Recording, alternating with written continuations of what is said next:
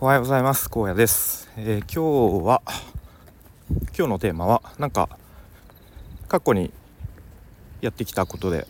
あんまり役に立たなかったなと思うこともなんか意外と今につながってるなあみたいなそんなことを思ったという話をしたいと思います。とまあ僕は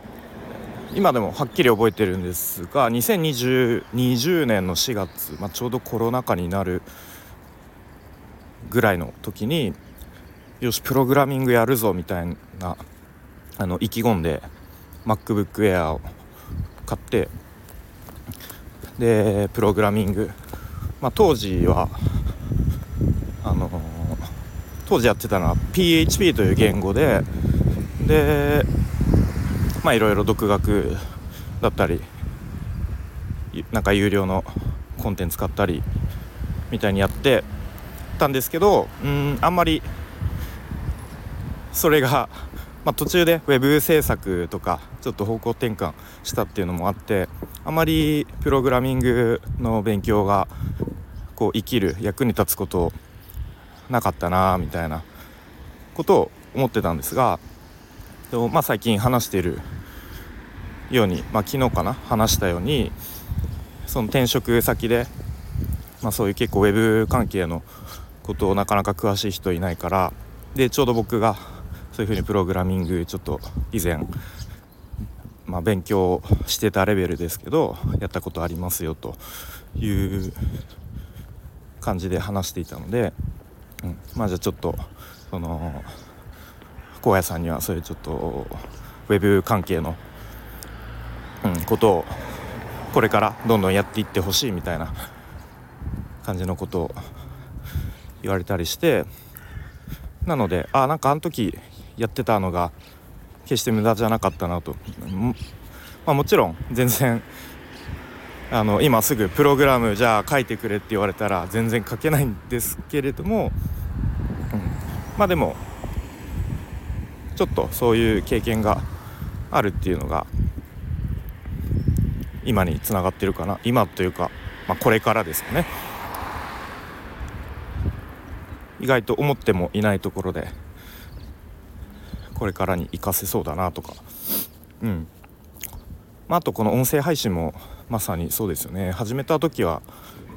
本当にただ自分の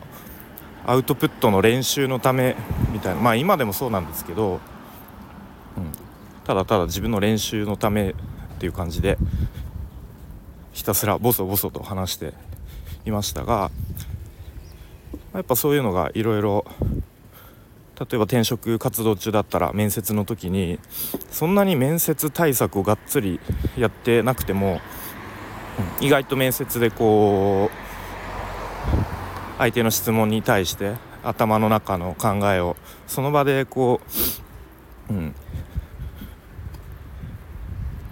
あの受け答えできたりとか、まあ、とは先日先日昨日昨日かな。その転職先で、まあ、約1時間ほど、まあ、プレゼン自己紹介も兼ねたプレゼンテーションみたいのやった時も意外とあの抵抗なく話せたし、まあ、むしろなんかもっともっといっぱい話したいなぐらいに思ったぐらいだったので、うん、やっぱスタエフ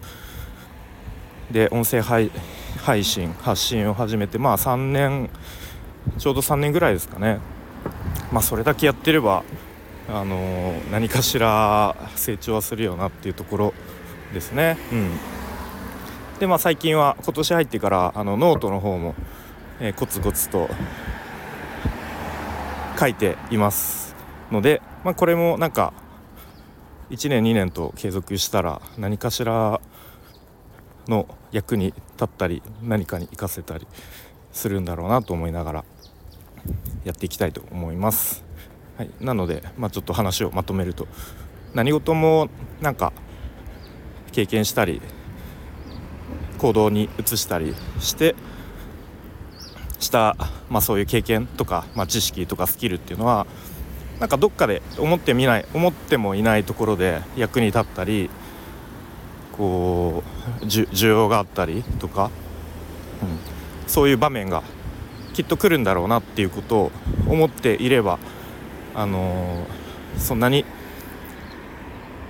やっても無駄だったなって思わなくてもいいんじゃないかなみたいな、えー、そんなことを最近ふと思ったりしています。はい。ということで今日も一日頑張っていきましょう。荒野でした。バイバーイ。